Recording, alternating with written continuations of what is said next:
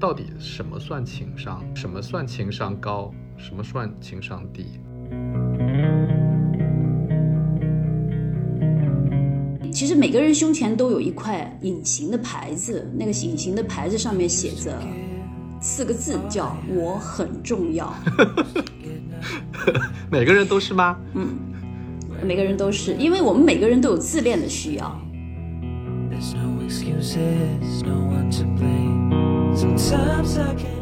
你以为是一个无关紧要的玩笑，但是对方对对方来说，其实可能是挺大的伤害。只要在关系当中，所有的这种舒服和不舒服，是一种相互试探的过程。然后，如果他允许了，对方就会把尺度放大，直到这个尺度把他逼到墙角，他无法忍受的时候，关系其实是相互教育的结果。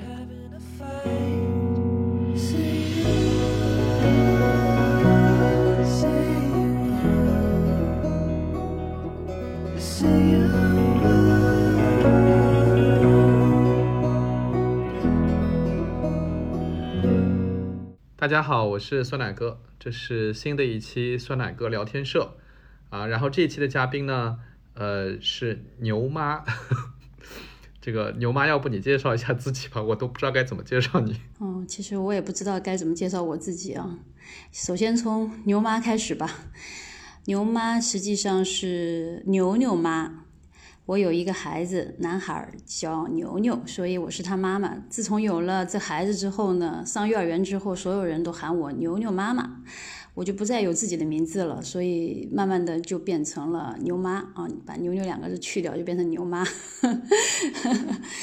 呃，我是一个斜杠女中年吧，女青年也可以啊。嗯，我是一个孩子妈妈，嗯，也是一个手工爱好者，也是一个跑步爱好者。也是一个咨询师，也是一个在企业里面做高管的人，那也是一个老师啊。我其实挺喜欢自己这种比较复杂的身份。就是刚才牛妈讲了好多身份，那就我我找你聊天其实是其中一个身份嘛，因为我知道你在做咨咨询师，然后你其实也是应该是蛮多做企业的顾问的，对吧？对，做企业的高管顾教练，嗯。对，其实很多是跟人打交道的工作嘛。然后我我最近特别感兴趣一个题目，就是呃，说起来是个很老的概念啊，就是情商的这个概念。就是大概这个概念已经提出来很久了吧，就好久好久以前就有人说，哎呀，情商啊，情商高，情商低之类的。但是实际上，我对这个概念一直不是很清楚，就是我不知道怎么到底什么算情商。然后什么算情商高，什么算情商低？就是就是我一我一直不知道情商这个概念到底是个真概念还是个伪概念。然后呢，我就想了一想，我认识的人谁的情商是比较高的，然后就觉得牛妈的情商是比较高的，所以我想跟你聊聊这个题目。嗯，那我就很好奇了，你从哪里觉得，从哪些地方去判断我是一个情商高的人呢？哎。哎，你这个题，你你这个问的特别好。嗯，虽然我自己对于情商到底是什么意思，其实并不是很确定。嗯嗯，但是我就是我发现我其实潜意识里面是有一个是有一个理解的。啊，就是比如说，我觉得你情商高的原因是因为，嗯，我觉得你比较善于处理跟人的谈话，就是。就是我觉得跟你聊天呢比较舒服，啊，就觉得这个这个比较比较比较顺，啊，就是这种相处的模式比较舒服，我感觉好像这就是一种情商的表现。嗯，所以我觉得是我跟你想法一样。其实“情商”这个词，我们其实生活中有很多的概念都是知道说的很顺溜。觉得自己知道他是啥意思，但是真的要细想，真不知道。所以你说我情商高，其实我心里对给自己有个标签，我都觉得我自己不是一个情商很高的人。但是我真的吗？真的真的。但是我也很喜欢，比如说，嗯，就像跟你一样，觉得这个人跟他聊天很舒服，我就会觉得他情商高。嗯。大概是这样。所以我觉得我小时候妈妈跟我讲说，你这个要好好做人，好好说话。哎，我觉得一个人如果说让我们感觉这人说话挺好好说话的，也挺会说话的，然后做人也挺和善的，挺舒服的，让人没有压力，就会觉得这个人情商高。但嗯，所以我会努力的让自己就是去做这样的让别人舒服、没有压力的人。但事实上，为什么我说自己情商不高呢？是因为在有一些角色里面，比如说做高管的时候，或者说在做一些嗯。其实，在做教练的时候，也会有一些需要在某些特定的时候给别人一点压力。那那个时候，你其实就不会不见得让人很舒服，但是又能够，如果在这个过程当中还能让别人不反感，那我觉得其实与人相处的时候的情商就可以了。但是情商高，我的感觉还有一种就是情绪的管理能力。情商，我感觉更多是情绪的感知和。管理能力，那应该是说，你当你把自己的情绪能够感知到，并且管理的挺好的时候，你才有可能跟别人相处的时候，让别人舒服，也让自己舒服。大概这就是情商吧，反正感觉就是好好做人，好好说话。嗯，哎，呃，牛妈，你刚才讲的那个，你说那个，你觉得自己有时候情商不高，是因为做高管有时候就是会得罪人，或者会。呃，就是你其实不可能做到跟所有的人都相处特别好那种状态。我我在想，就是情商其实是一种，就我们的理解，我的理解是一种能力嘛，就是能力跟意愿，能力跟意愿是两回事。就是呃，我之前在网上经常看到一个段子，就讲的挺多的，说，嗯，如果你跟一个就是明明是一个认知很高，然后见过很多世面的人聊天。但是你却觉得非常的舒服，其实并不是因为你跟他达到了一样的水平，而是因为他，呃，刻意的降低了自己的维度来跟你聊天，就是大概是这个意思吧。就是我感觉那个其实是，首先是一种能力，就是说他能做到让你觉得舒服；第二是他有这个意愿让你觉得舒服。我觉得这两个事情并在一起才让。呃，比如说两个认知水平差别很大，或者说经历差别很大的人也能聊得很好，啊，但是这个能力和意愿是分开的，也就是说，也存在一种情况，就是我明明有能力跟你让你觉得很舒服，让你觉得如沐春风，但是因我没有这个意愿，啊，有各种各样的原因我没有这个意愿，比如说这个工作的原因，我没有办法，呃，就是我要我要我要完成一个目的，我要完成一项事情，我是。做不到让所有的人都觉得舒服的，那我觉得这个是一个意愿问题，所以感觉好像，嗯，我们在讲情商，其实还是主要关注在能力嘛，对吧？其实我倒听出了另外一个意思，就是，嗯，这个其实我们在讲情商的时候，一定是在基于关系当中讲的。就是一定是和人交往的过程中，一个人或者跟一群人，他在产生关系的过程中，才会有那种化学反应，说舒服或者不舒服，压力或者不发压力。对，首先它其实是一种关系，就是你在处理关系时候，是不是让人感觉到没有压力，或者感觉到舒服。感觉到被滋养，那这种其实就会感觉是情商，其实它也还不完全是一个好好说话的概念了哈，它其实是这个概念。那你刚才提到了能力，我觉得是，我觉得情商高一定是一种能力，呃，这个意愿呢，我我更愿意讲它是与人相处时候的那个动机发心，嗯，是你是想证明自己，还是想，呃，真正的感受对方？这个才是意愿。就很多时候我们在交往的时候是把自己放在别人前面的，那这个时候即即便你说话很动听，呃，表达能力很强，依然不会让别人对方感觉到他被重那个被重视。嗯，因为其实每个人胸前都有一块隐形的牌子，那个隐形的牌子上面写着四个字，叫“我很重要”。每个人都是吗？嗯，每个人都是，因为我们每个人都有自恋的需要。嗯，就从弗洛伊德来讲，就自恋的需要是一个人就是成长的动力所在，就是最基础的、最本源的一个心理动力。OK，那也就是转化起来，简单说就是每个人胸前有一个牌子叫我很重要。那当我们能够看到对方胸前的那个牌子的时候，我们给予他了尊重，给予他了自恋的满足，就会让这个舒让对方舒服。但是呢，如果你刻意这个地方有个分寸，就是如果说你你有这个意愿，但是你表现的过度了，嗯会让别人觉得你有有有有一种可能是感觉被操控了。你明明比我高很多，嗯还故意的降低自己来满足我，是有一种被操控、被戏弄的感觉。，OK，所以其实这是在于你真正是不是真正有那个那个发心，去对对方好奇，去对对方尊表达真正的尊重，而不是一种演出来的尊重。我觉得那个意愿是在这个地方。所以你刚刚提到那个意愿的时候，是我觉得被察觉的放低身段的本身就带着控制的味道和炫耀的味道。嗯，哎，牛妈，你刚才讲的这个，我我我想到两个概念啊，我要跟你讨论一下啊。嗯一个就是说，你说那些情商高的人，他其实是看到了别人胸前那个牌子叫做“我很重要”，所以照顾到了这种情绪，让对方觉得舒服了。那我在想，就是说，当你去照顾别人胸前那块牌子“我很重要”的时候，那不是又牺牲了自己这块牌子吗？就是，这是不是就是我们平时会说的那种讨好型人格呢？就是难难道不会让自己不舒服吗？就这是，嗯，这是我第一个问题啊。我我们我们我们先聊这第一个问题吧。这地方我觉得特别有意思，就是我们经常说身边是一种讨好型人格哈。其实我想很想讲讲我自己，我其实是一个很讨好型的人格，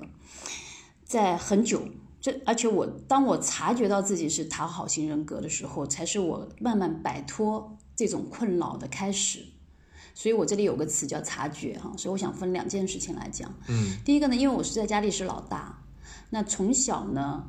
我我弟弟比我小五岁，嗯，所以从小呢，好像我只要做个好姐姐，照顾好孩儿呃弟弟，你看我会有口误说儿子，对吧？嗯嗯嗯我我经常会把我弟弟的名字喊成我儿子的名字，把我儿子的名字喊成我弟弟的名字，就是在我心目中他们两个是一样的。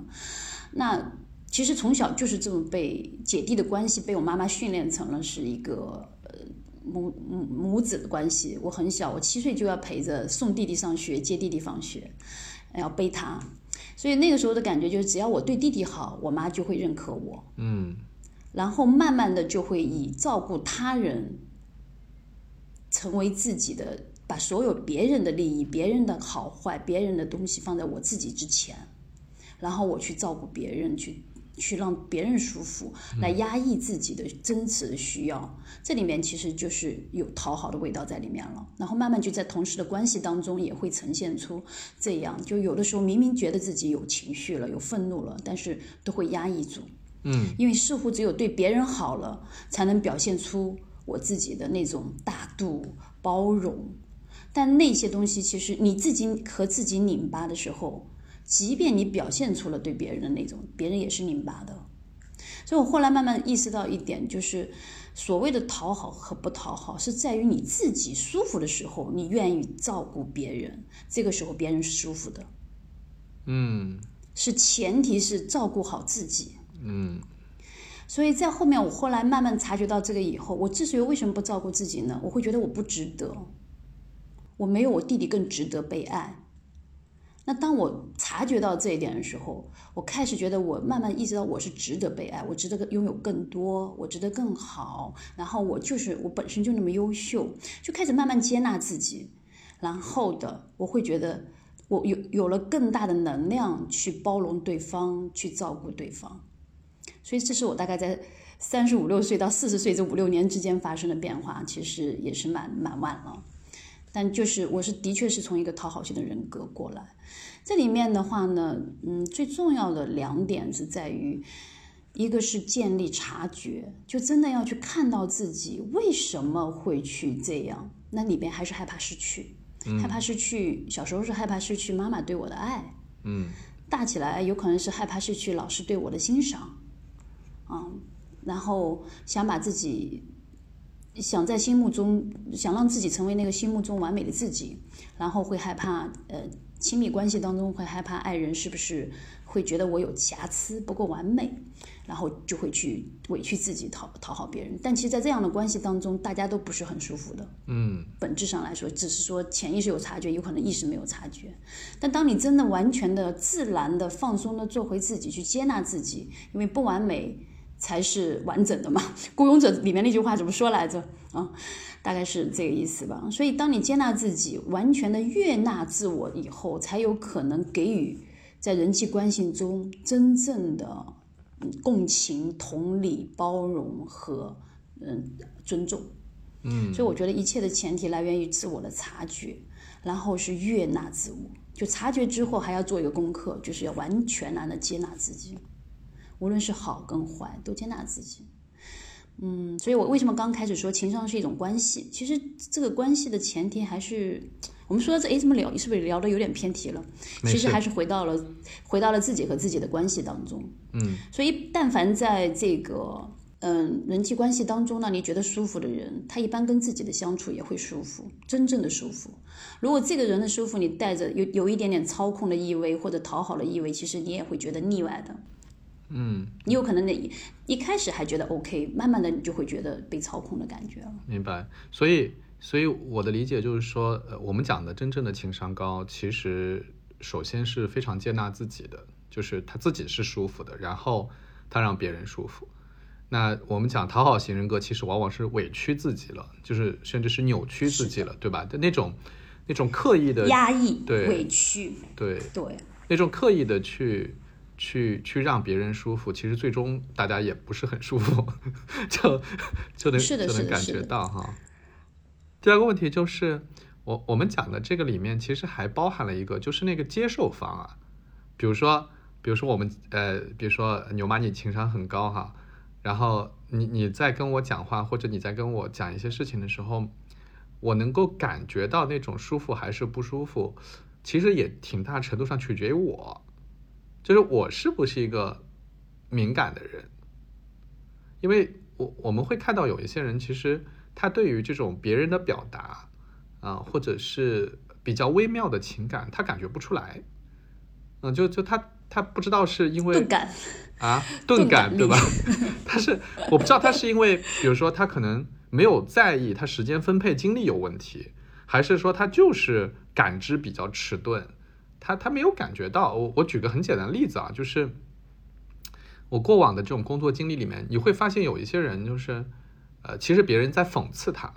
或者在嘲笑他啊，有一些揶揄，他没感觉，他不觉得。啊，那反过来说，比如说可能领导啊或者同事啊有一些其他的表现，或者是情绪上有一些波动，他也感觉不到。那么这种好处就是说，那别人嘲笑他、挖苦他，他也不知道；坏坏处是说，当别人有情绪的时候，他不知道的情况下，很容易冒犯。啊，所以就我在想，就是说这种感知对于人际关系当中的这种不敏感，它又是怎么来的呢？这个是天生的吗？嗯，是被训练出来的。这是被训练的。在小我我我的感觉哈，不一定对，就是你在讲的时候，我看到的画面是一个人呃有几种可能性，一种可能性是他有受伤的感觉，但是他不想在人前表现出受伤，他的自恋已经受损了，所以他会表现出我没听懂，我无所谓，嗯做了一个隔离，让自己没有感觉。这种隔离的感觉是什么？有的可能是痛到心痛会隔离，就比如说我们家小朋友小时候手被门夹了，嗯血肉模糊。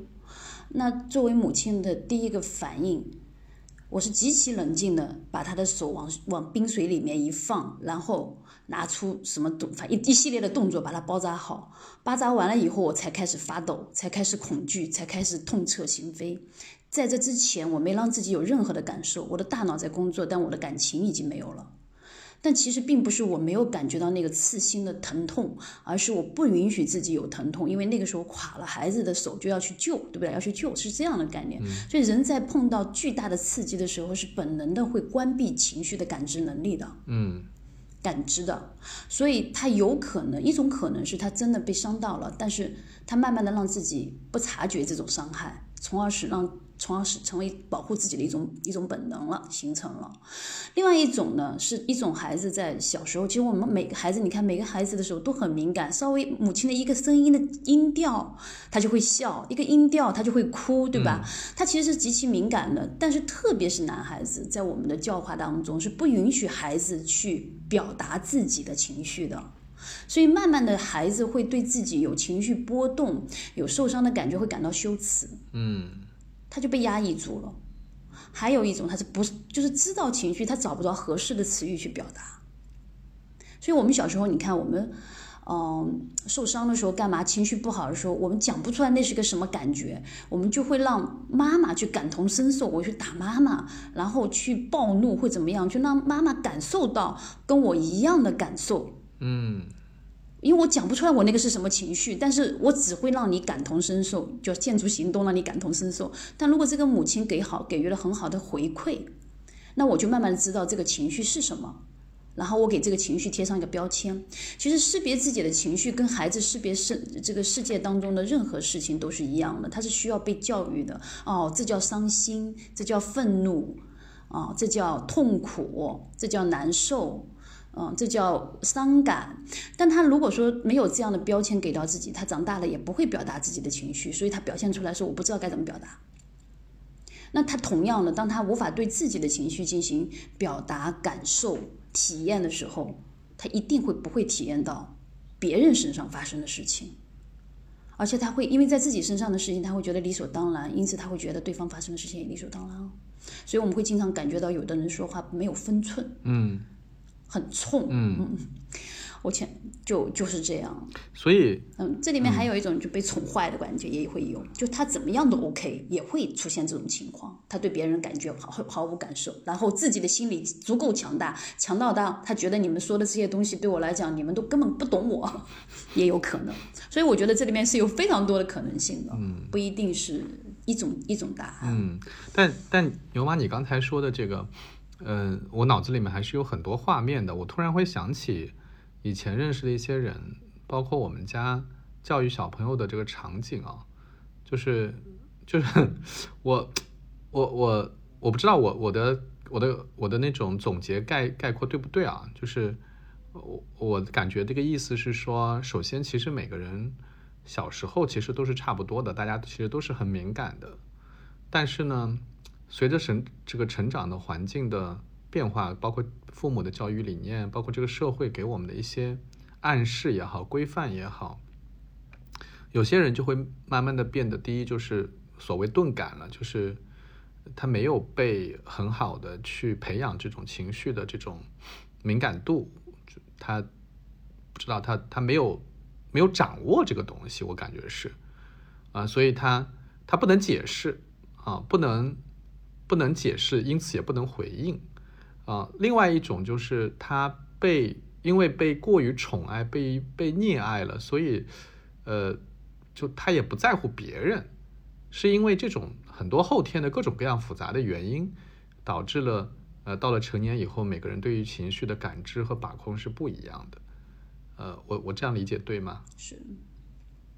我我觉得是，我觉得是这样的，我不知道是不是对哈，但是我的感觉是这样的。而且就是你刚才讲了一个，就是你说有些人，我们有时候会刻意的，嗯，就是忘记一些东西，或者说忽略到一些东西。比如说你刚才举那个小朋友那个例子嘛，也那个不是忘记啊，但但是在那个瞬间你是屏蔽掉了，嗯，就我就在想，就是可能可能我们有时候的确是会，包括记忆当中都会刻意的把一些。呃，不是很好的，或者让你不快乐的东西会给给屏蔽掉、遗忘掉。对的，会忘掉。你明明经历过，但是你好像忘了，你已经不记得那个细节了。啊，我觉得真的是是会有的。然后我想起一个特别反面的例子啊，当然这个我不能讲那个人的名字啊，就是我以前有有有有个同事，就是他相对来说就不是特别 smart，啊，不是特别聪明，嗯，但是呢，他所处的环境又是竞争度非常高的。啊，所以呢，就是很容易，就是我觉得不能算被公开的嘲笑吧，但是他应该能感知到，就是大家对他的一些意见，或者说在这方面的一些有一点看不起啊，我觉得可能会有一点哈。嗯。然后，但是但是其实我们我觉得身边的人也没有那么恶意，就是大家可能就是觉得，哎呀，有些话说说也无所谓。但是你放到当事人来看，可能就不是特别友好的一些表达了啊。但是这个，因为他又不反抗，他也不表达，所以这个尺度可能会变得越来越大啊。就是，然后过去了很多年哈，过去了很多年。然后有一次，我们可能又在一起聚会啊，或者什么，嗯，可能又有人拿他的一个点开了一个小玩笑，就过去回忆当中的一件事情吧，开了一个小玩笑，啊，这个玩笑在过去相处的时候完全不是一个问题，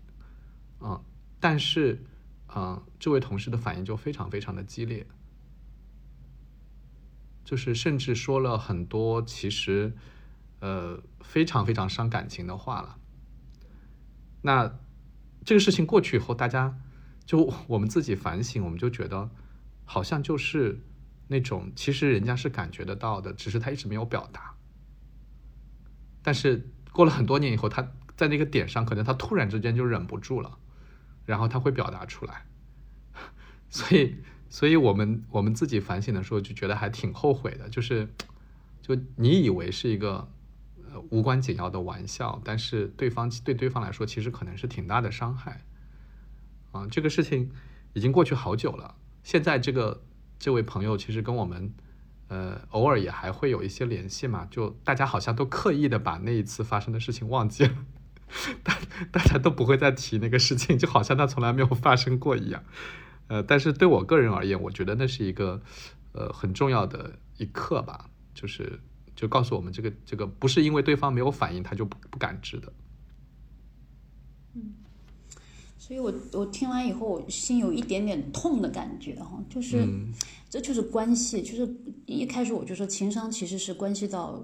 不是自己和自己的关系，而是自己和自己的关系在与他人相处的时候的一种投射了。他有可能原先没有那么大的自我的内在力量去反驳和攻击、回敬这些对他的嘲笑，他认同了这些嘲笑，然后压抑了这种嘲笑带来，呃，自己的给自己伤害的表达。那你们是你刚才说了一个特别有意思的地方，就是大家慢慢的尺度就放大了。就其实我们是只要在关系当中，所有的这种舒服和不舒服是一种相互试探的过程。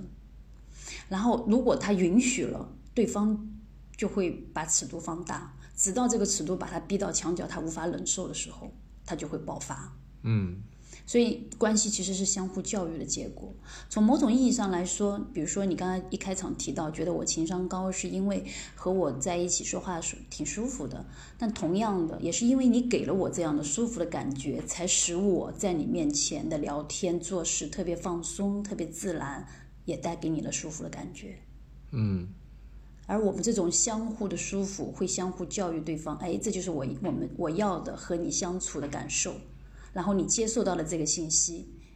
我也接受到了你给我的信息，然后我们把我们的关系就调放置在了一个大家都都习惯了的比较有分寸的地方。但你会发现，比如说你跟我是这么交往的，你跟换一个人，有有的时候你就会觉得不像你自己，对，会变得比较放肆，或者变得更加克制，对吧？对，其实你会发现，其实这是一个相互相互教育的过程。嗯，而所谓的情商是说能够感受到和不同的人。关系的那个边界、那个尺度，并且很好的站在那个尺度和边界边上控制住，这就是我觉得是情商的一种，也是一种感知力。嗯，哎，所以，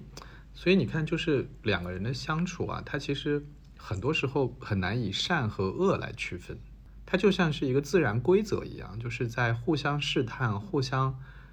去看边界，对。这个过程当中形成的，你很难说是善和恶。那我想，那一个人应该如何去面对这个问题呢？就是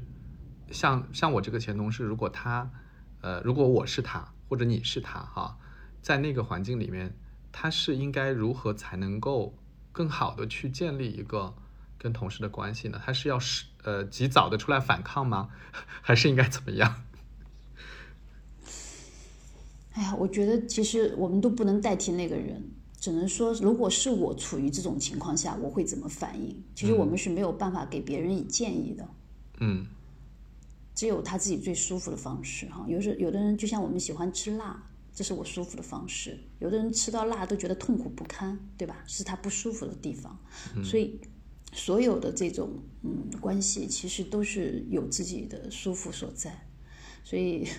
不好说，但是如果说换成我，我会我会表达，就当我你们一般开玩笑的时候，我觉得也不能太敏感，因为别的也就是开个玩笑，没有那么恶意，你反应太大会让大家觉得你很难相处。嗯，啊，这个时候比较好的方式呢，就是，嗯，可以自嘲啊，也没关系，会不会说的比别人？别人说你一下，你比别人说的更狠。我突然想起，讲到这，我突然想起前段时间看那个脱口秀，鸟鸟在说那个有有观众留言说他是演的，他的社恐是演出来的。然后他讲了一句话，他说：“对的，别人来都是争大王的，我是来呃争影后的。”就那种你说我，我就我就是一种以玩笑的方式接纳你，大家都会知道说哦，你原来是生气了，但是。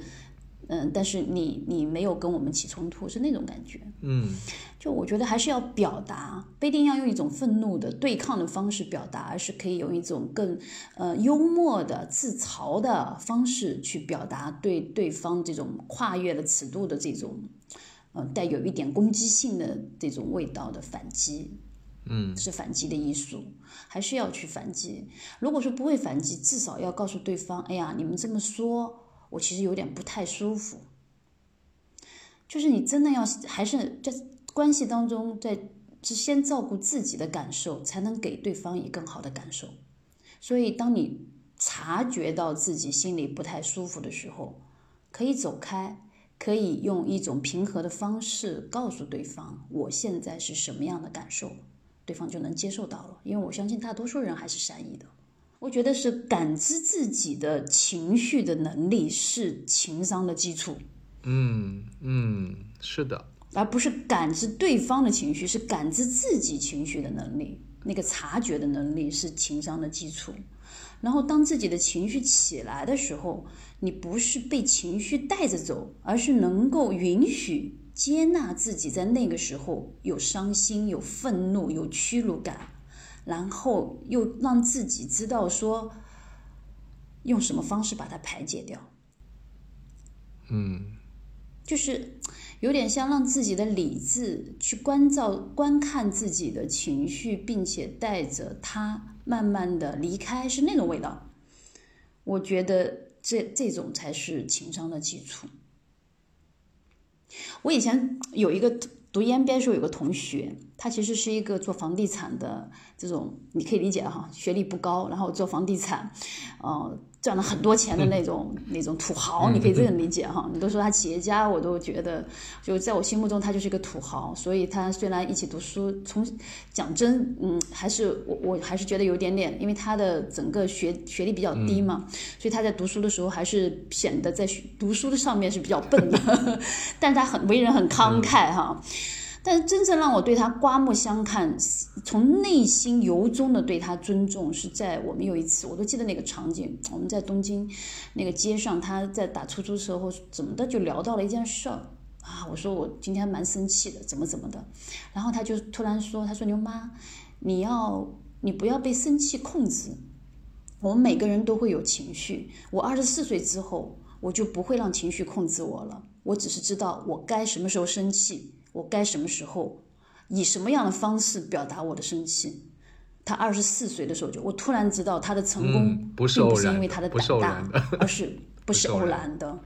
所以他真的就是人真不可貌相。所以那一瞬间，我现在讲的时候，身体还是有鸡皮疙瘩会起来。就那一瞬间，我就被他震撼到，我从内心对他真的很尊重。然后后来我才发现，当我以非常公公平的，不带这种眼。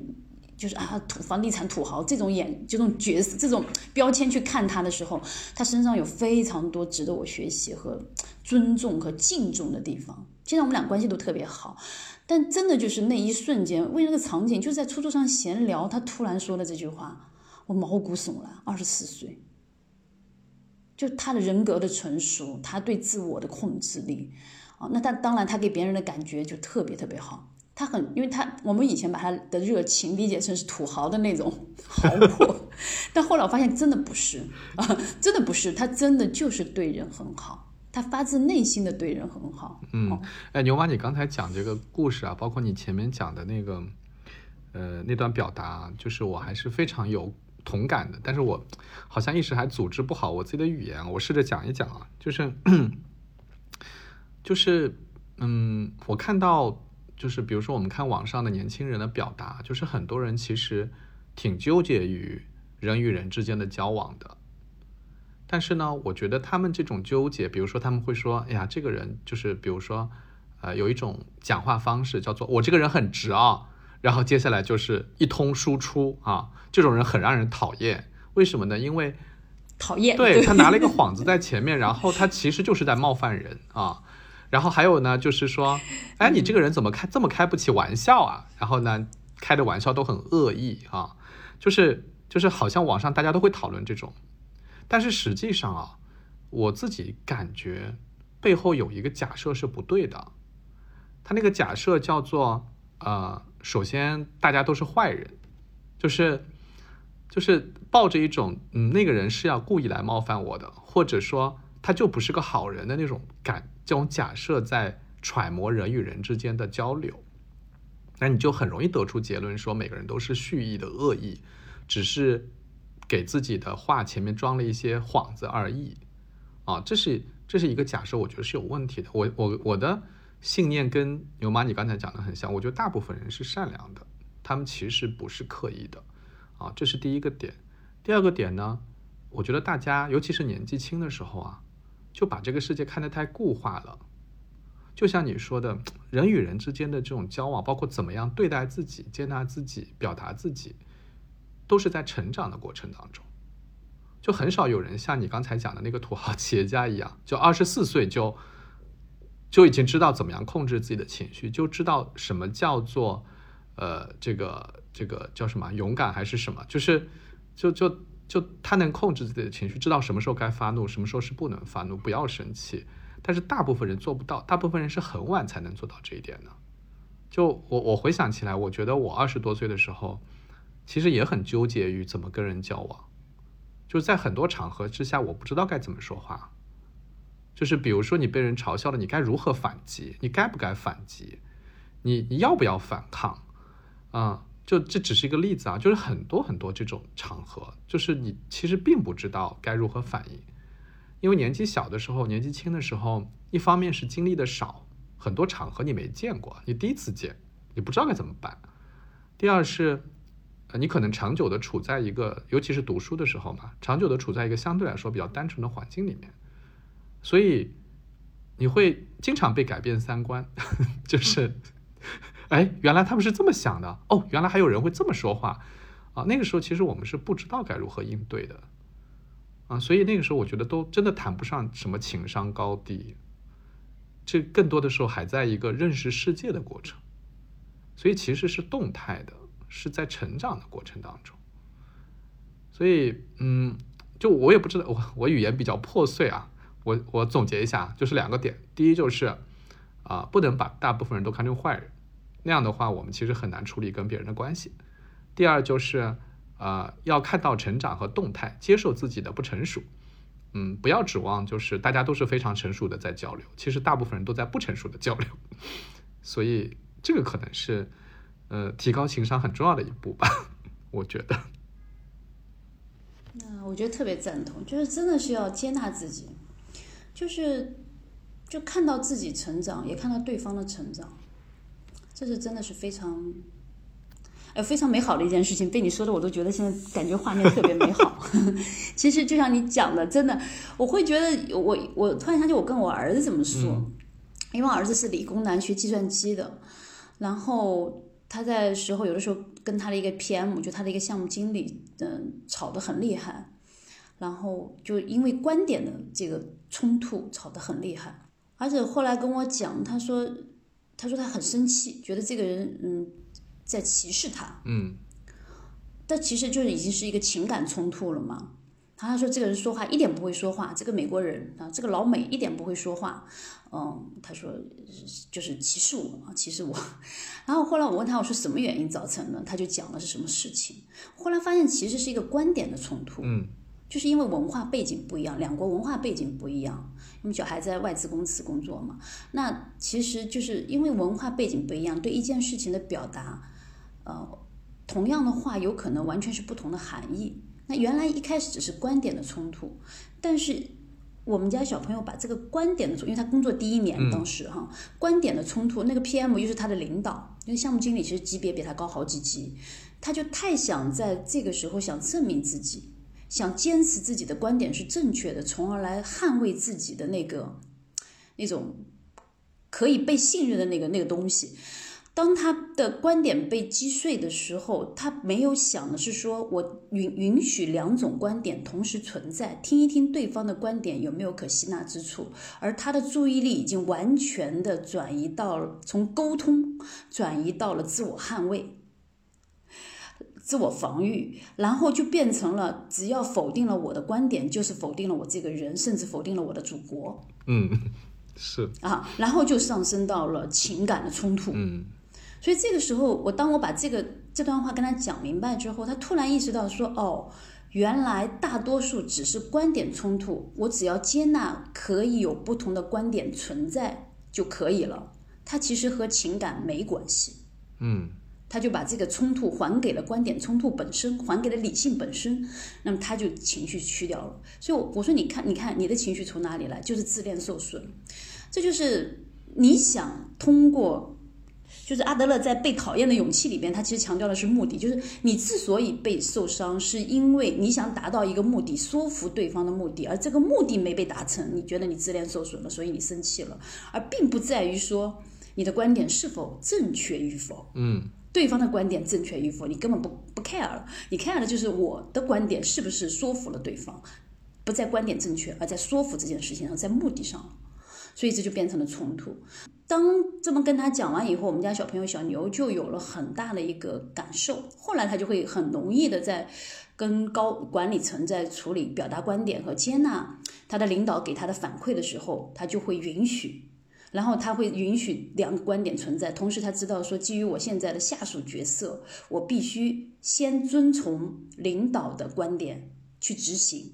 然后有机会的时候再去验证自己的观点是对的。嗯，他知道说。区就是，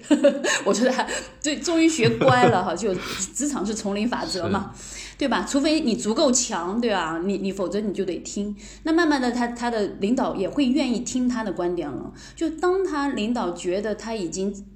领导的权威被接纳了，因为领导也有他的目的，我就是要告诉你这个观点，我就是要证明我的观点是正确的，你就是要听我的，我比你经验丰富。那当你去反抗的时候，对方就是被冒犯了。所以你接纳他的观点，他就会允许你表达你自己的观点。所以牛牛现在觉得说，他现在很多的想法都被领导所认同了。哎，那，哎，他就很高兴。嗯。所以这个时候其实是从我们，嗯。那牛牛真的是，那牛牛真的是挺厉害、挺棒的。就是为什么呢？就是，呃，就是我我在想，就是很多人其实，即使你跟他讲这个道理，他都没有办法做到，因为。我我在听你讲这个牛牛的故事的时候，我就在想，就是其实我们的确有这种倾向，就我们讲对事不对人嘛，但是我们经常有那种倾向，会把别人的对事理解为对我的人，就是把从一个事实判断变成了一个价值判断，呃，或者说把一个明明是一个观点冲突，变上升到了人与人之间的矛盾。就这个人格冲突，对对对，这个好像还挺挺普遍的，我觉得挺普遍的。所以牛牛听了你讲完，他就能够改变这种认识，我觉得真的是很厉很棒了，很好了。我觉得很多人 很多人都做不到，很多人都还是会很容易就哎，你你是在跟我的人在冲突，很容易就会陷入这种状态。所以其实这就是就是察觉，就这种察觉有一种是靠自己去察觉，还有一种是靠身边的这种社会关系去反馈。比如说你有一个很愿意倾听的朋友，嗯，你有一个很信赖的长辈，呃，就是这里面有一种就是当我跟小朋友就跟我们儿子交流的时候，他不会觉得，呃，我会批评他，我会评判他，嗯就他跟我讲什么都不会有羞耻感。嗯就当我们跟一个人交流，我觉得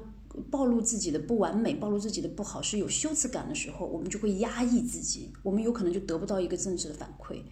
那他所以每个人都需要有一个地方，他是可以毫无保留的、毫无羞耻感的去展露自己，无关于丑和落，那个美也无关于呃好跟坏，也无关于道德评判的。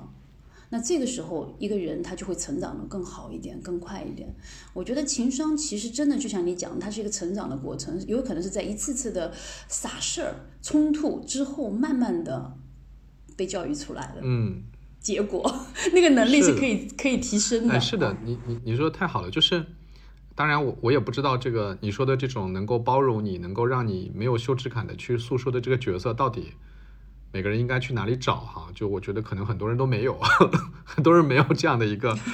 一个对象。那就找自己。我我就我就回想起来，我我刚开始工作的时候啊，就是我刚开始工作的时候呢，我是一个小城市来的人，就是我是江苏一个三线城市嘛，虽然我们我们那个地方其实还比较富裕啊，但是是个小城市。然后那时候来上海读书，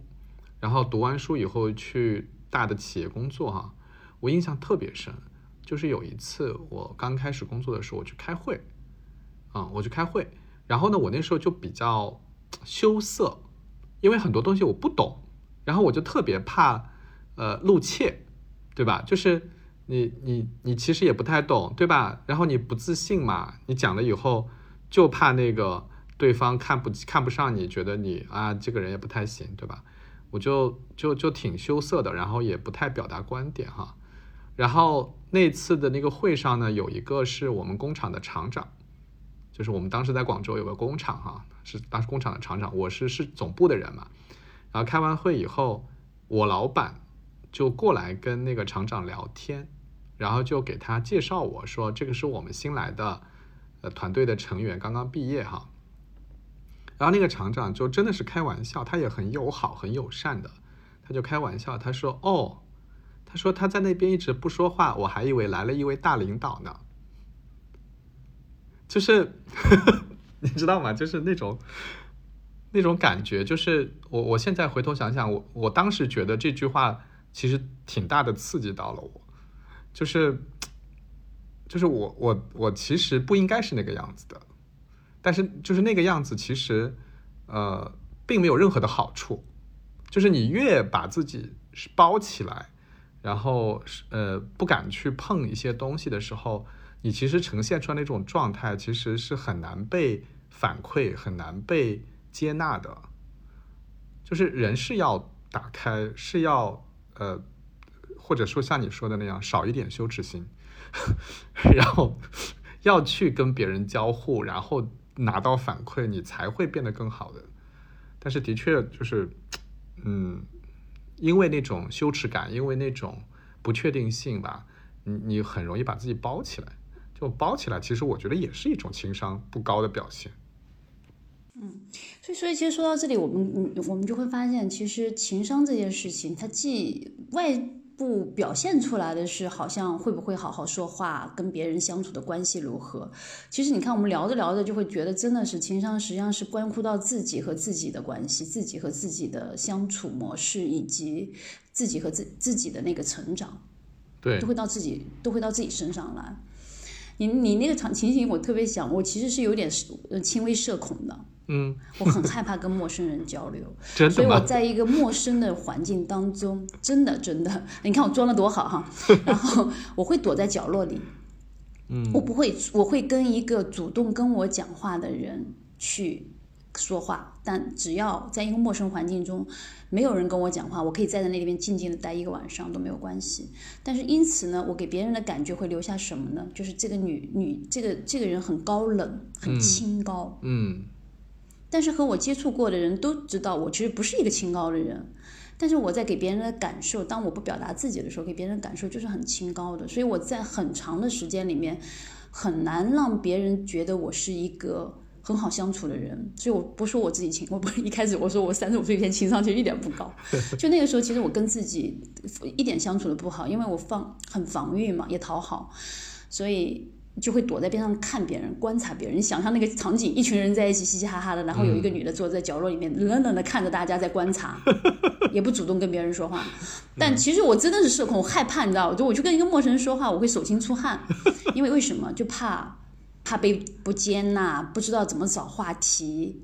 哦，一个陌生人你怎么找话题呢？说什么呢？谈什么呢？然后有的人就教我说：“你看啊，你跟别人打开的时候，你就跟先去赞美一下别人。”啊，哎呀，你今天衣服穿的很好看。哎呀，你今天怎么样？我就觉得好尬，所以我也说不出来，然后我就干巴巴，就像表扬人，我也不会表扬，就说的很干巴巴哈。就其实表扬人真的是一门艺术，我我我一开始真不会表扬人，所以就没有办法打开那个话题。后来我就发现了一个地方哦，后来慢慢当我自己有牛牛之后，哎，我就会自我介绍说，我不是介绍我叫钱涛，我会说我是牛牛妈，哎，大家就说哦，你小孩多大了？哎，这个话题反倒切入了，所以我越来越依赖于牛牛妈这个名字，因为它让我很容易跟一些男性或者女性找到一个切入的话题，对，这是我的一个防御，这是我的一个一个抓手，对。所以其实是这样的，你你你刚刚讲你那个画面，我就想到我自己那个刚刚进入职场的时候，就是真的会给人家一种清冷的感觉，所以我觉得后来很不好。那我就发现有两件事情，不是去表扬人家，而是保持微笑。嗯，是是要伸手不打笑脸人，然后你微笑会给人带来。嗯，舒服的感受，所以那个笑是发自内心的，不是空姐那种皮笑肉不笑哈，理性的笑不是的，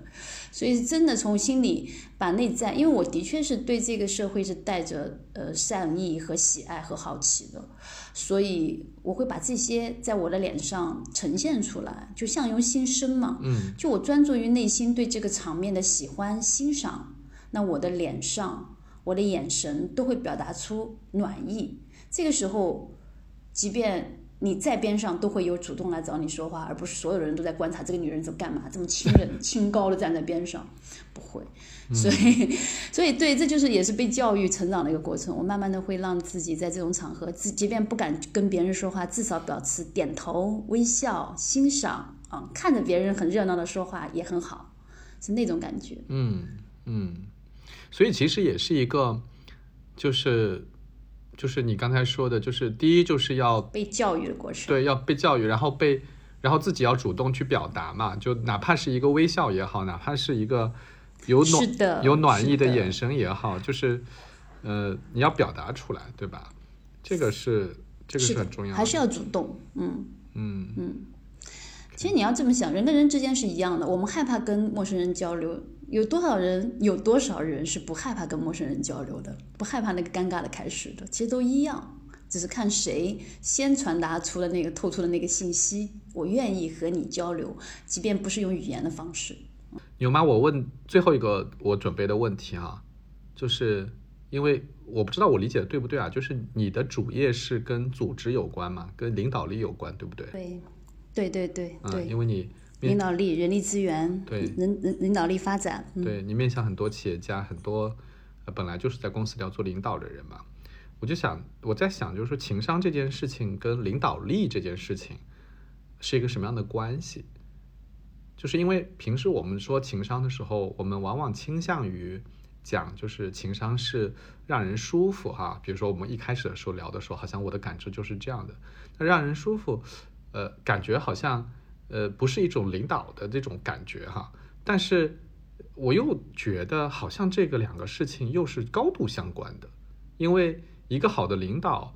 呃，感觉大家都会说他，哎，这个人情商很高啊，往往会这么讲。我不知道这两个之间是什么关系啊，我应该怎么理解他们？嗯，我我是这么理解的哈，其实领导力从本质上来说是一种人际影响力。你会发现，领导力不完全是基于权力的。在一群，比如说我们在呃，就是无组织面试的时候，无领导面试的时候，你会发现一群孩子在一起，很快就有一个人成为天然的领导者。对。嗯，然后你会发现在一群孩子在玩的时候，有一个人就天然的，没有任何人去命名他是段的那个 team leader，他他就变成了那个孩子王。对。所以你会发现，其实，呃，领导力从某种意义上是一种人际的影响力。他。的确带着一些主动的特质、自信的特质，啊，甚至带着一点控制的味道，嗯，控制他人的味道。但究其根本来讲，依然是人际影响力。所以，人际影响力越大，啊，也就是我们会认为他的情商比较高，比较善于和人打交道啊。但有的人你会发现，有些人领导力很强，但他其实是个很暴君式的，对，他会给人一种威压，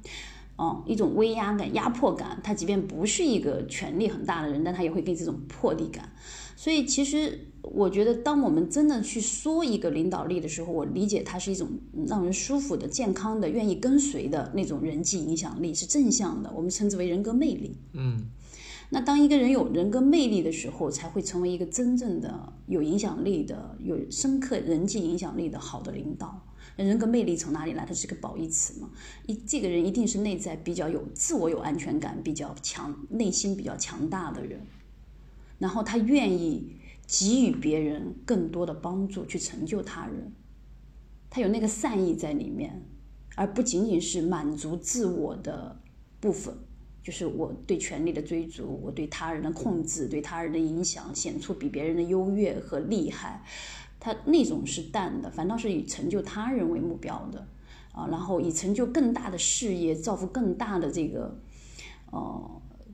在社会更就是影响更大的面，就是社会面、全球面哈，马斯克这样的，就他有一种事业引领，大家愿意跟随他。其实我们从每个人内心来说，我们都是希望跟随一个领袖的，嗯，跟随一个领导的，我们也希望被跟随。所以其实这种人际关系当中，就是有有这种需需要领导的这种渴求。所以当这个人能够有足够的影响力，内在足够强大，又愿意成就他人，他就会变成一个好的领导者。嗯，所以这种人往往的特质就会显得情商挺高，而且因为你要知道，成为一个好的领导，当你职位越高，你是越需要跟别人打交道的，要跟很多人合作，要能够嗯汇聚很多的力量才能成就大事。所以如果你没有办法去均衡彼此的关系，均衡彼此的利益，做出足够的包容、足够的吸纳，你是不可能成事儿的。所以一般来讲，领导力高的人最终呈现出来的是情商挺高的。但你会发现，比如说我有些人很有很暴力，但是他还是情商很低，对吧？很臭，但是他又大家又觉得他是一个绝对领袖，为什么？他其实嗯，他因为有的时候就是他有自己有足够的足够的特质，而且更多，我觉得他是。能够做成一个大家都认为很伟大的事儿，那个使命，那个事儿是伟大的。即便他脾气很臭，我也觉得他的他的这个勇气可嘉，然后他的发心可证，我愿意跟随他也有。OK，我觉得这是这样的，不完全是领导力跟情商不完全划等号，但又高度相关。哎，我我突然有一个 我的我自己的解释啊，你听听对不对啊？就是嗯，我拿自己举例哈。就是我我自己觉得我自己情商还可以啊，比如说，呃，当我很认真的想跟一个人交往的时候，那个人多半还是会觉得我跟他交往挺舒服的啊。但是我有偶尔也会被投诉，就是有人甚至有人会说我情商不高，说你这个怎么回事啊？这个情商怎么这么低？什么什么的。我当时就在反省。为什么会有这样的反馈呢？为什么我百分之八十的时间都被说情商高，有百分之二十的时候会被说情商低呢？我自己反省，我觉得有两种可能。第一种情况是我太累了，我不想，我不想在那个百分之二十的场景里面，我不想表现的情商很高，就是我自顾不暇，我没有精力去照顾别人的心情绪了，啊，这是这是最主要的原因。还有一种就是很可能是我因为真的实在太不喜欢对方，所以我懒得动用情商去去做这个事情，就好像它是一个可以被调用的东西，然后我没有调用。那我我拿自己来举例是为了说明什么呢？我就在想那些臭脾气的领导啊，就是在我们觉得他还是有领导力的，还是很强的啊，还是会有人很多人追随的，但是他又好像很臭脾气，很暴君。我在想是不是他也。就没有把心思放在这儿，就是，或者说他在这个上面，他他自己觉得不值得他投入那种精力和时间来处理这种人际之间的东西，就他可能觉得用不上，没关系啊，我把我的那些 CP，我的脑大脑的这个算力用到别的地方去，我不想用在这儿，是不是有这种可能？嗯，完全有这种可能，就像你讲的，其实都是意愿和能力的问题嘛。你一开场就在说，嗯，他有你刚才表达的是他意愿上，但其实很多人是不会处理能力，有些人很强哈，嗯。他真的是不善于处理自己的感感情，也不善于表达自己的感情，他就是，然后他又不想暴露这一点，他就表现出好像很无情的样子。嗯嗯。嗯，完全有可能是能力的问题，就是那种，就这里，哎呀，我觉得谈到这儿，我突然想听想讲一个词，就是同理心的问题。其实感受他人的情绪是一种同理心。我你们经常问同理心是不是一种天赋？其实我觉得他是同理心，就是感知他人情绪的能力。在我看来，这种感知他人的情绪，并不代表着说要换位思考。我们很多人真的没有办法做到换位思考。我们有的时候也会把同理心说是不是理解他人的能力？我觉得不是，不是理解，是那种感受。嗯所以我刚才为什么说那个人、那个那个领导者有可能是没有能力，是因为他没有，他有可能会可以理解你的能你的情绪，但他没有办法感受你的情绪。嗯这里面的区别在于，理解是一种我吃叫什么？我走过的我我我走过的桥比你走过的路还多，我吃过的盐比你吃过的饭还多，是吧？嗯，带着一种过来人的优越感，有一种鸟俯视和鸟瞰的味道，说哦，你这些东西有什么嘛？我都知道，我都了解，我都理解，嗯是那种味道。这就不是，这是带着一点点控制味儿的理解，理解是带着控制味儿的。然后，但还有一种是什么？就我虽然我没痛过，但是我也没有，但是但是我也痛了，但是对对就我听到你说我就痛了我啊，我就痛了，我也不知道，我其实没有经历过，但我痛了，而且我我也没，我是坐在你身边跟你一起痛，嗯，但我没有表达理解，那才是真正深刻的同理心。嗯就当我们去表达理解的时候，是带着一点操控的味道的，而但我我只是说啊，你痛了，我也痛了，叫感同身受的能力，那才是真正的同理心，那是一种感知他人情绪的能力。而这种情绪能力，又回到我前面讲的，你就是真的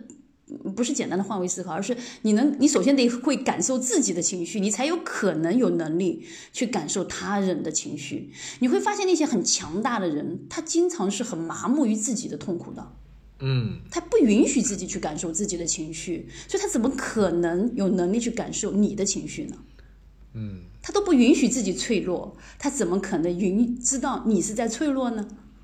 他无法识别，嗯，所以我觉得是这样啊。明白。哎呀，我我我我在想，其实有时候啊，就是可能也是，你想，你要是这种能力很强的话，能感知他人情绪能力很强的话，其实有时候也挺累的，就是对吧？就是就是你一直会一直会痛嘛，你一就是非常经常的会感知到别人的痛苦啊，别人的这种细微的情绪波动啊，所以其实自己也也挺累的过。于敏感了，对对对，嗯过于敏感了好像是一个，好像是一个蛮累的事情。嗯所以他还是基于前提说你照顾好自己。就当你过于敏感，你觉得影响到你情绪的时候，你要关闭那种感知力，回到照顾自己的那个点上来。嗯。忽然想到，就是我们经常碰到的事情是，刚才我们儿子说的观点冲突哦，还有一种你，我不知道你是不是碰到，会有一些嫉妒，就是我们会嫉妒别人，嗯。或者被别人嫉妒，嗯。然后有的时候会因为别人嫉妒或者嫉妒你，会有一些攻击、讽刺给到你。哎呦，就是你就你能干啊，对吧？要就你就你厉害，对吧？然后这个时候的反应其实蛮重要的，就是嗯是这样。我不知道你是怎么会反你我我我不知道你会怎么来对这种这种带着一点攻击、嫉妒味道的这种这种表达，你会怎么做反应啊？我不知道，我我我现在想想，我如果能够记得自己嫉妒别人，然后有一些反应的时候，已经很早了。就是小，比如说读小学、读初中的时候是会有的，就是那种那种嫉妒心会表现出来，而且呃，你会你会自己让他表达出来，然后会通过语言和行为表现出来。但是好像就是到了嗯，到了成年以后，我就不太有这种表达了。我我都想不起来上一次我嫉妒别人是什么时候了。奶哥，这就是跟你交往的时候特别舒服的地方，是吗？因为你知道吗？就是你对你你你有很强的欣赏他人的能力，啊，OK，这是你让人舒服的地方。嗯，嫉妒其实我我我觉得它是一种叫做欣赏不能嗯带来的情感体验。妒忌、嫉妒和妒忌是一种欣赏不能带来的情感体验。嗯当我们能够欣赏别人的时候，就不会嫉妒别人，只会去欣赏他。因为在当然，你能欣赏别人，一定是开始欣赏自己了，觉得自己很好啊，很不错啊。虽然你有你的特点，我也不赖啊，是有那种味道了。对，我我以前会愤怒的，但是但现在当当别人说，哎呦你有啥牛的哈，嗯然后我就会笑笑说，嗯是的呢，我真的没啥没啥的呀。你说的太对了，你说的太对了啊！我会不把它当成是一种嫉妒的表达，我会很认真的说，你说的太对了，我的确真的没什么。呃，对方反倒会尴尬，就是这样，所以就是就是你不尴尬，别人就尴尬。对，对，就是我们开始的时候说情商，呃，很狭义的，我自己很狭义的把它理解成一种让别人舒服、与人交往的一种能力哈。啊、后来我又说可能还有意愿的问题，但聊着聊着我们就发现说，其实它就是一个对对待自己的能力，就是不管是察觉自己的情绪也好，还是把控自己也好，比如说你不能滑向那个过于敏感，让自己又陷入一些不应该有的情绪当中啊、你又不能过于的呃让自己麻木，然后完全失去了对自己的掌控，就是好像他他他说到底是跟自己相关的一件事情，因为你自己。嗯，足够强大了，然后能够管控自己的情绪了，能够察觉，能够自如的察觉周围啊、人物啊这些事情了，你才会呃成为就是我们讲的这种，哎呀，这个人情商好高，他处理的都好好啊，就那种感觉。我不知道我总结对不对。我觉得你总结的特别对，啊，你看我、这个话就带着一点恭维的味道在里面了哈。但你你而且你很愉悦的接受了，嗯、其实对我我想这么总结一下哈，我觉得嗯情商实际上是呃表现出来是我们和人相处的关系、做人的方式、说话的那个方式，但其实往里面看是我们和自己的关系以及和他人的关系。我宁可说它是一种关系的外在表达。这种。关系。嗯嗯嗯，我我以前嗯有一个我忘了是谁跟我说过的这四句话，这四句话我一直记得特别特别牢，而且真的是帮到我很多。嗯，嗯，这四句话你想知道吗？好奇吗？当然想知 勾道引你一下，这牛妈的还要这样。那好的好的，挑好的挑特别衅一下，特别想听，你说吧。啊，特别想听。哎呀，那我收到了哈，嗯就是把自己当成别人，把把别人当成自己，嗯，把别人当成别人，哎，把自己当成自己。呃，头两句我理解了，呃，把自己当成别人，把别人当成自己，那后面这个怎么理解呢？这是边界。其实我们聊到这儿，就是嗯舒服的关系是有边界的。我们中国的关就是家庭关系就太卷了，就太融合了，融合的太好了，往往忘记了边界，就会让人感觉你这人情商很低。就是我们叫不知进退、不知分寸嘛，就是情商低的表现，对不对？但其实所谓的不知进退、不知分寸，其实是边界感。就我们经常想踏入到别人的领地去，去把自己的观点就认为自己观点是对的，然后你看我在帮你成长，其实就是 进入到了别人的领地了，把别人当成别人，他的成长，他的什么是有他自己的自己的因那个因果的，那是他的事儿，嗯。就是不要觉得你你要当那个觉得孩子会冷的妈妈。嗯嗯我觉得妈妈觉得孩子会冷，就是没有把孩子当孩子，把自己当自己，他不是把孩子当成自己了。嗯，也说的有点绕啊，就是好像我我的感受必须是你的感受，明白明白，我我特别有同感，我觉得是边界的问题。对、嗯我特别有同感，为什么把别人？当别人，就是牛妈，我最近就最近一段时间，我不是出差在外面嘛，就是不在家嘛。嗯嗯，然后我们家小朋友最近在闹情绪，就是跟妈妈有一些矛盾哈。就我自己其实是有一种，我也没有什么理论根据，但是我就特别想要去强调对孩子的这种他自我意识，然后他的情绪上的一种敏感度的一种保护啊。就我一直会在强调这个事情，然后我又不在家，你知道吗？然后我一直在给家里打电话，就在讲这个。但是，但是我我在我在表达我的观点的时候呢，我其实还有一点不自信，因为我也不是儿童教育专家，对吧？然后我也没有觉得我我能把孩子带的有多好，所以我其实有点不自信。我在想，是要这么样去照顾他的情绪的吗？是要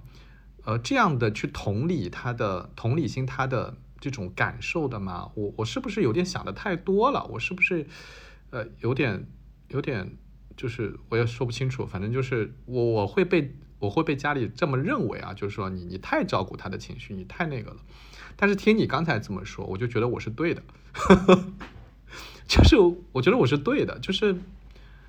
嗯，就是就哪怕是小孩，他也是有一个呃，他他有很多。呃，应该要被看见的、被被重视的一些他自我的表达，被允许，对的，被允许，对的，他要他要能够发泄他的情绪，